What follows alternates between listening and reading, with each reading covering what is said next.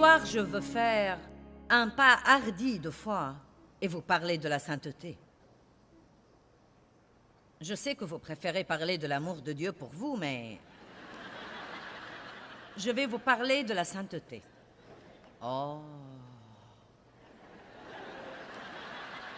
Eh bien, tout d'abord, allons à Hébreu chapitre 10. Verset, à partir du verset 10. Hébreu 10, 10.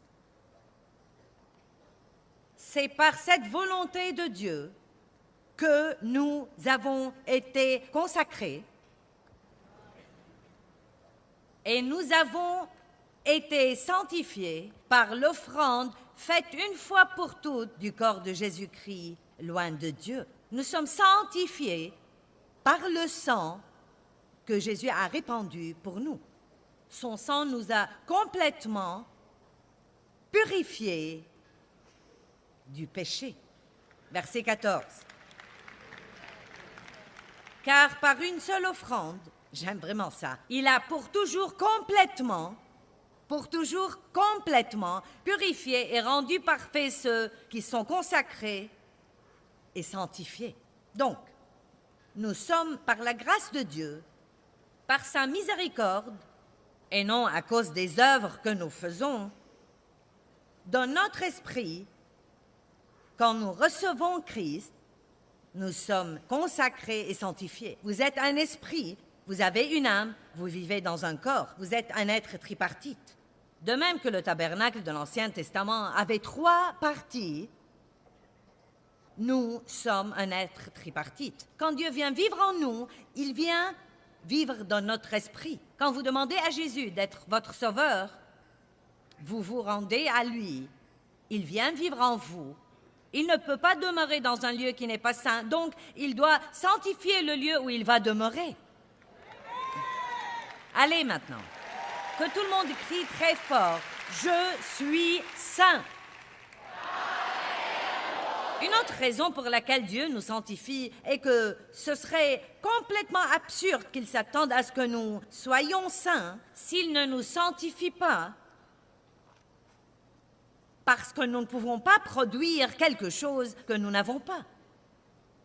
C'est pourquoi il nous pardonne avant de nous demander de pardonner aux autres. Il nous témoigne de sa miséricorde et ensuite il dit Soyez miséricordieux envers les autres. Il nous témoigne de sa bonté et ensuite il dit Soyez bons. Il nous témoigne de sa patience et ensuite il dit Soyez patients. Donc tout ce que Dieu nous demande de faire, maintenant comprenez ça, nous avons la capacité en nous de le faire.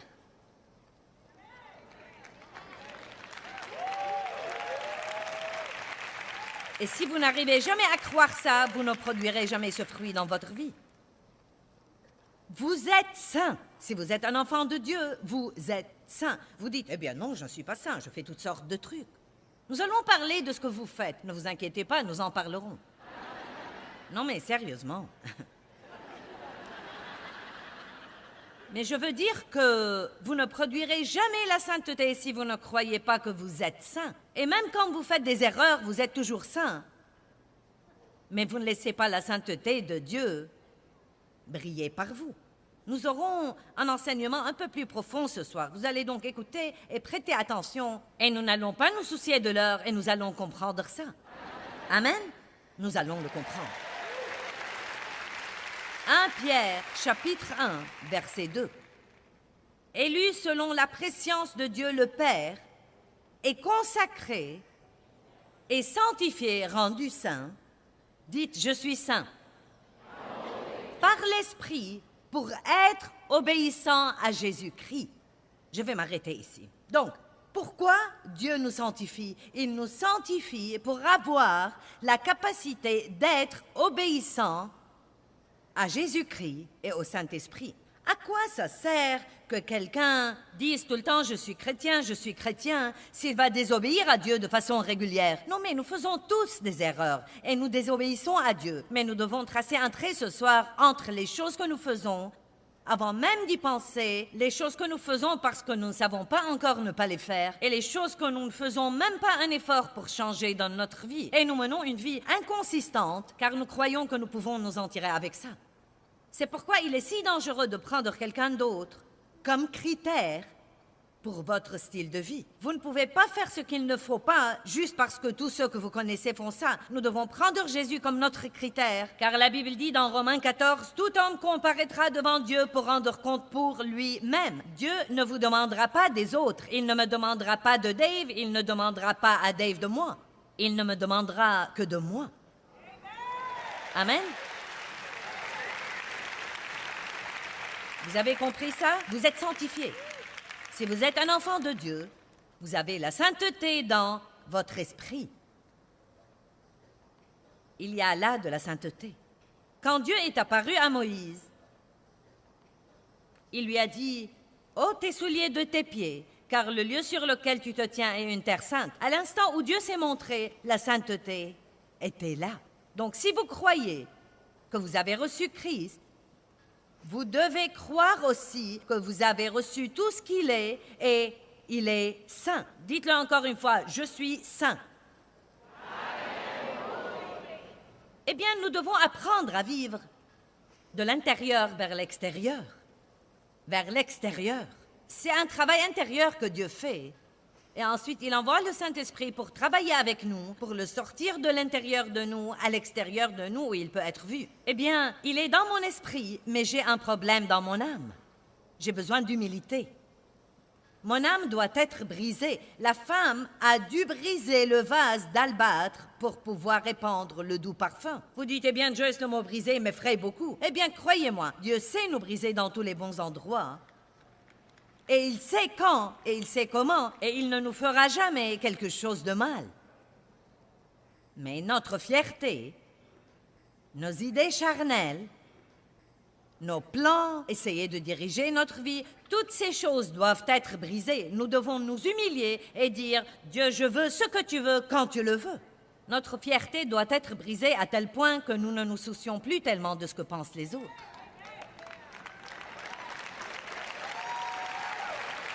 Ce qu'ils pensent sera sans importance quand vous comparaîtrez devant Dieu.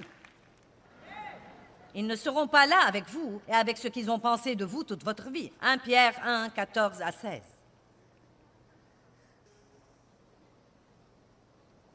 Vivez comme des enfants obéissants à Dieu. Puis-je simplement dire que si tous ceux qui se font appeler chrétiens sortaient dans le monde en étant obéissants à Dieu, nous n'aurions pas le gâchis que nous avons dans notre société aujourd'hui? Vous dites, eh bien, tu me le reproches à moi? Eh bien oui, plus ou moins. Et à moi aussi. Si tous ceux qui se font appeler chrétiens, tous ceux qui croient vraiment qu'ils le sont, oui, je suis chrétien, et beaucoup de gens disent ça sans savoir de quoi ils parlent à propos.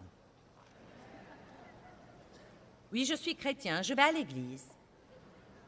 Ça ne me dit rien. Comment vous vous comportez? Est-ce que vous vivez ce que vous croyez ou est-ce que vous dites juste que vous le croyez? Je vais vous montrer un verset qui dit que même les démons croient. La plupart des gens dans le monde qui ne servent pas Dieu croient qu'il y a un Dieu. Il y a une différence entre croire et servir Dieu. Il y a une différence entre croire et mener votre vie comme si vous croyez.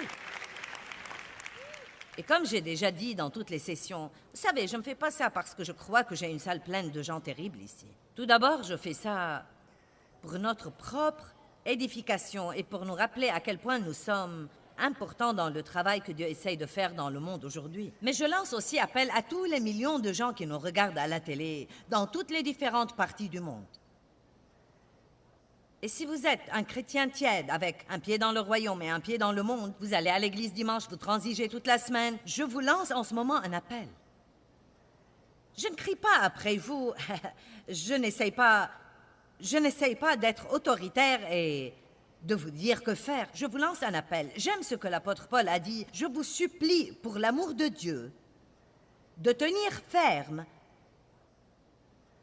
à Jésus et de lui permettre d'être tout ce qu'il veut être par vous.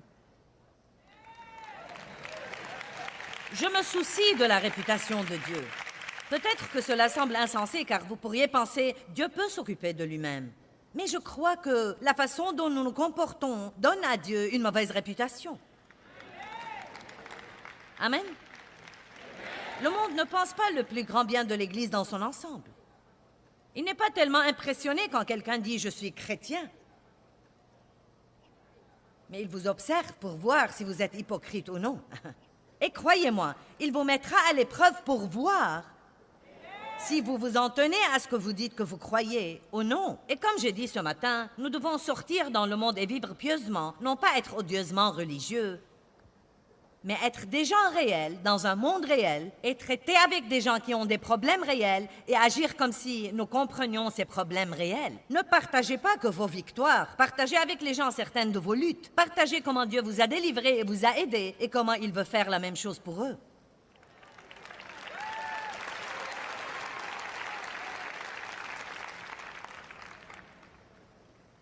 Vivez comme des enfants obéissants à Dieu. Ne vous conformez pas aux mauvaises convoitises qui vous ont dominé dans votre ignorance d'autrefois quand vous ne saviez pas les critères de l'Évangile. J'aime vraiment ça, les critères de l'Évangile. Mais de même que celui qui vous a appelé est saint, vous aussi devenez saint dans toute votre conduite et votre style de vie.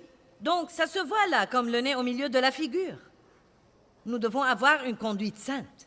Nous devons être saints dans notre façon de vivre, dans notre façon de traiter avec les gens, notre façon de parler et notre façon de penser, dans nos imaginations et dans toutes nos distractions. Parce qu'il est écrit, j'aime ça. Soyez saints, car je suis saint. Je voyais ceci comme vous feriez mieux d'être saint parce que je suis saint. Maintenant, je le vois comme une promesse. C'est une promesse. Soyez saints, car je suis saint et je vis en vous. Je vous ai sanctifié à l'intérieur. Maintenant, si vous coopérez avec moi et si vous laissez le Saint-Esprit travailler en vous, je vous changerai tous les jours de gloire en gloire, en gloire, en gloire, et vous pourrez tous les jours me représenter un peu mieux et un peu mieux et un peu mieux et un peu mieux.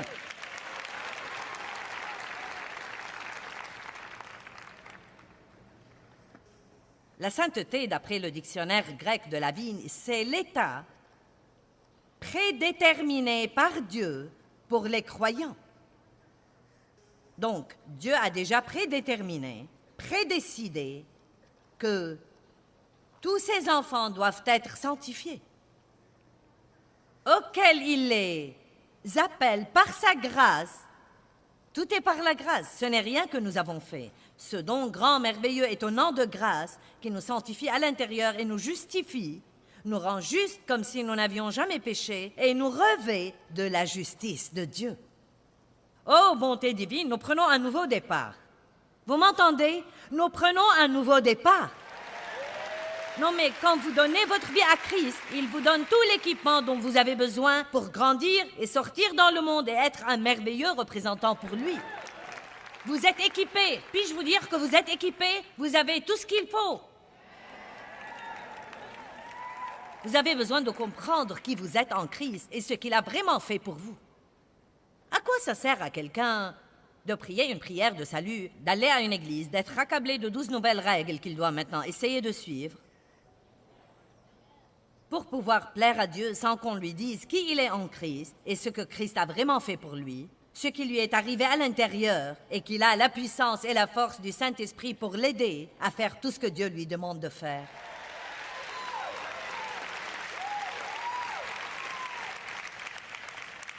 Donc, c'est l'état prédéterminé par Dieu pour les croyants auxquels il les appelle par sa grâce et dans lequel ils commencent leur parcours chrétien et ils le poursuivent en grandissant vers la perfection. Maintenant, je vais vous lire un verset dans Hébreu 12, 14. Nous allons le mettre sur l'écran et le regarder pour que si vous ne comprenez pas ce que je dis ce soir, cela puisse vous effrayer. En fait, je crois que beaucoup de pasteurs évitent ce verset car ils ne savent pas trop qu'en faire. Hébreu 12, 14. Poursuivez la paix avec tous et poursuivez la consécration et la sainteté sans laquelle nul ne verra jamais le Seigneur. Oh oh. Qu'est-ce que cela veut dire? Je croyais que nous étions sauvés par la grâce. Vous l'êtes. Mais peut-être que nous devons parler ce soir de ce que le vrai salut est. Je vais être franche avec vous et vous dire que ce n'est pas parce que quelqu'un répète la prière du pécheur qu'il est forcément vraiment sincère dans son cœur et qu'il regrette vraiment la façon dont il a vécu et qu'il s'est vraiment repenti de ses péchés et qu'il est prêt à s'en détourner. Si quelqu'un est vraiment régénéré, c'est impossible qu'il ne change jamais.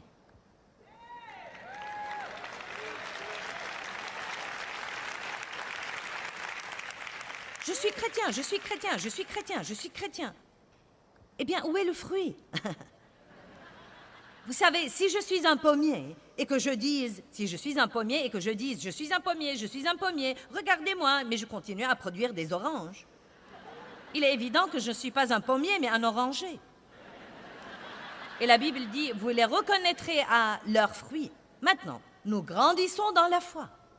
Non, mais il y a beaucoup de choses que je faisais il y a 20 ans sans hésiter, et je sais maintenant qu'elles sont mauvaises, et je ne les ferai plus jamais. Dieu ne nous tient pas pour responsables de ce que nous ne savons pas, mais il nous tient pour responsables de ce que nous savons. Allez maintenant, j'ai dit, il nous tient pour responsables de ce que nous savons. Et la chose alarmante est que les chrétiens croient qu'ils en savent plus aujourd'hui que toute autre époque sur la planète. Non, mais nous pouvons télécharger tous les sermons sur notre iPad et notre iPod. Vous pouvez avoir tous les sermons du monde entier téléchargés devant vous, et nous les soulignons, et nous les écoutons, et nous achetons les CD, et nos étagères sont tapissées de tout ce matériel spirituel qui, à notre avis, nous rend merveilleux.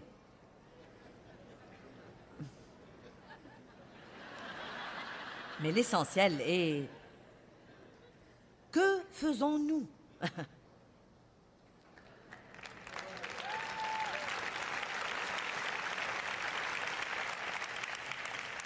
Nous ne pouvons pas utiliser Dieu juste pour avoir tout ce que nous voulons.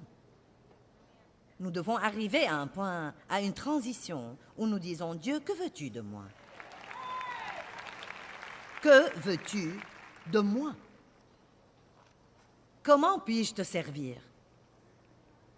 Pour qui puis-je être une bénédiction aujourd'hui? Laissez-moi poser une question.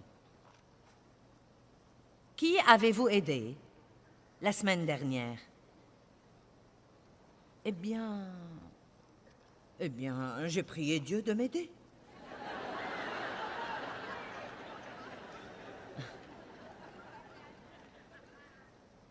Nous devons faire un inventaire. Qu'est-ce que je fais? Eh bien, je vais à l'église. Je vais à l'église dimanche matin et dimanche soir, le service du milieu de la semaine, et je suis un placeur. Oh, ce n'est pas ce dont je parle. Je parle de combien de temps vous restez fâché avant de pardonner? Quand quelqu'un vous blesse, combien de temps vous coupez les ponts avec lui avant de lui reparler? Quand j'ai épousé Dave, arrêté de lui parler pour trois semaines quand il me fâchait. Je vous dis la vérité. Parce qu'en réalité, je ne savais que dominer, me mettre en colère, contrôler les autres, les rendre malheureux, jusqu'à faire à mon idée. J'ai fait beaucoup de chemin. Je ne peux plus rester en colère cinq minutes maintenant. Non, mais ça me rend si malheureuse. Ça me fait du mal. Ça me fait de la peine. Et donc, je suis prête à avaler énormément de fierté pour avoir la paix. Il nous dit poursuivez la paix avec tous.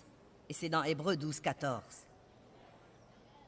Être prêt à procurer et à maintenir la paix est une grande partie de poursuivre la sainteté. Écoutez-moi un peu. Tout le monde au monde n'est pas facile à vivre. Arrêtez de vous soucier de ce qu'ils vous font et souciez-vous plus de vos réactions à ce qu'ils vous font. Allez, je crois que je ferais mieux de répéter. Arrêtez de vous soucier tellement de ce que tout le monde vous fait et souciez-vous plus de la façon dont vous leur répondez. J'ai un message qui couvre en moi intitulé La douleur des gens. Je ne suis pas encore prête, mais je sais une chose que je veux faire comprendre aux gens. Quand les gens nous font du mal, notre but numéro un est de ne pas laisser ce qu'ils nous ont fait nous changer.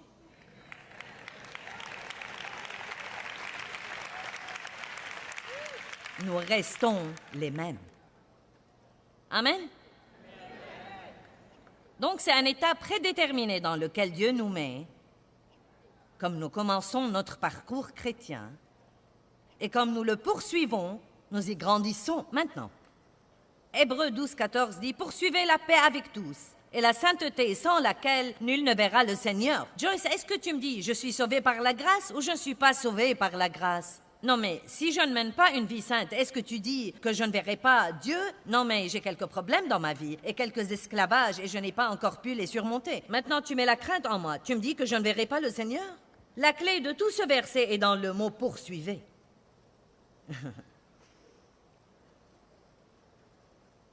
Il ne me dit pas que je dois y être, mais que je dois le poursuivre. Je dois être affamé. Je dois être insatisfait de la médiocrité. Je dois être insatisfait de l'hypocrisie. Je dois être affamé de représenter Jésus. La Bible nous dit, ceux qui ont faim et soif de la justice seront rassasiés. Vous devez être affamé. Il y a un danger si vous êtes trop satisfait. Je vais à l'église. Je vais à l'église, je vis dans l'église. C'est, je ne sais pas quel jour du mois c'est. Je crois que nous sommes au début du mois et je suis venu à l'église, je ne sais pas, 15, 20 fois le mois passé. Je fais toujours ce que je fais d'une façon ou d'une autre, et j'aime le peuple de Dieu, et j'aime être dans cette ambiance, mais nous devons vraiment aller dans le monde. Et c'est là où notre vie est importante. Nous venons ici pour être remplis. Nous venons ici pour être édifiés, pour être fortifiés, pour être instruits, pour apprendre, pour nous repentir et vouloir changer. Mais nous devons sortir par la suite. Vous devez rentrer à la maison. Désolé. Et je vais être très franche avec vous et vous dire, vous allez trouver certains des mêmes gâchis que vous avez laissés. Mais ce qui a vraiment de l'importance dans votre venue à la conférence de Joyce, c'est comment vous allez vous comporter à la maison en trouvant les mêmes gâchis que vous avez laissés. Maintenant, c'est ce qui fera une différence si vous revenez changer. Nous voulons que Dieu change nos circonstances, et vos circonstances lui sont parfois complètement égales. Non pas qu'il ne les changera pas, mais il veut d'abord me changer et il veut vous changer. Et vous avez tout ce qu'il faut. Vous l'avez à l'intérieur. C'est là-dedans. Mais vous devez briser le vase d'albâtre. Vous devez simplement vous répandre. Allez. Poursuivez la sainteté. Soyez déterminés à ne pas vivre un amour bourbeux. Je t'aime de l'amour du Seigneur, merci Jésus. Où êtes-vous quand j'ai besoin de vous? Que dites-vous quand quelqu'un nuit à ma réputation? Est-ce que vous me défendez ou vous participez au commérage et vous êtes d'accord avec lui? Ne me dites pas que vous m'aimez de l'amour du Seigneur. Aimez-moi réellement. Si vous allez m'aimer de l'amour du Seigneur, aimez-moi comme Jésus m'aimerait. Amen. La grâce est la chose la plus étonnante. Car c'est par la grâce que vous êtes sauvés, par le moyen de la foi. C'est le don de Dieu et ce n'est point par les œuvres, afin que personne ne se glorifie. La grâce justifie le pécheur, mais elle ne justifie jamais le péché. C'est là où nous nous embrouillons. Oui, Dieu nous pardonne, mais vous ne pouvez pas obtenir le pardon si vous ne regrettez pas votre péché. Et si nous sommes vraiment navrés, assez navrés, nous serons assez navrés pour nous entendre avec Dieu et faire tout ce que nous devons faire pour avoir les changements dont nous avons besoin pour ne pas continuer à vivre comme ça. Nous devons nous lever tous les jours et ne pas donner à Dieu les 20 choses qu'il doit faire pour nous en ce jour pour que nous sourions un peu. Oh Dieu, tu dois changer mon mari. Ça fait longtemps que je suis célibataire et si tu ne me donnes pas un mari, je ne sais pas ce que je vais faire. Et tu sais, tu dois faire ceci et Dieu, tu dois faire cela. Je ne comprends pas où tu es, Dieu. Pourquoi tu ne... Dites à Dieu ce dont vous avez besoin. Il veut écouter vos prières, mais ensuite arrêtez et dites, que puis-je faire pour toi aujourd'hui? Comment puis-je être une bénédiction aujourd'hui? Poursuivez la sainteté. Mettez les aspects où vous avez des problèmes devant Dieu et dites Je ne veux pas rester comme ça, tu dois me changer, tu dois me changer, Dieu. Change-moi, change-moi, change-moi, aide-moi, aide-moi. Ensuite, prenez ces aspects particuliers, l'impatience ou quoi que ce soit, et étudiez la parole de Dieu sur ce plan et fiez-vous au Saint-Esprit pour vous changer. Et arrêtez de dire Eh bien, je vais à l'église. Eh bien, c'est génial, allez à l'église. Mais croyez-moi, rien ne remplace votre étude personnelle et votre temps privé avec Dieu. Vous devez vous entendre avec Dieu et commencer à faire ce qui est important pour Dieu. J'espère et je prie que l'enseignement d'aujourd'hui vous ait donné une nouvelle perspective sur ce que veut dire poursuivre la sainteté. Rappelez-vous maintenant, notre obéissance à Dieu n'est pas l'histoire de suivre une réglementation, mais l'histoire de désirer d'avoir une relation réelle avec Dieu. Et plus votre relation avec lui est profonde, plus votre obéissance sera grande.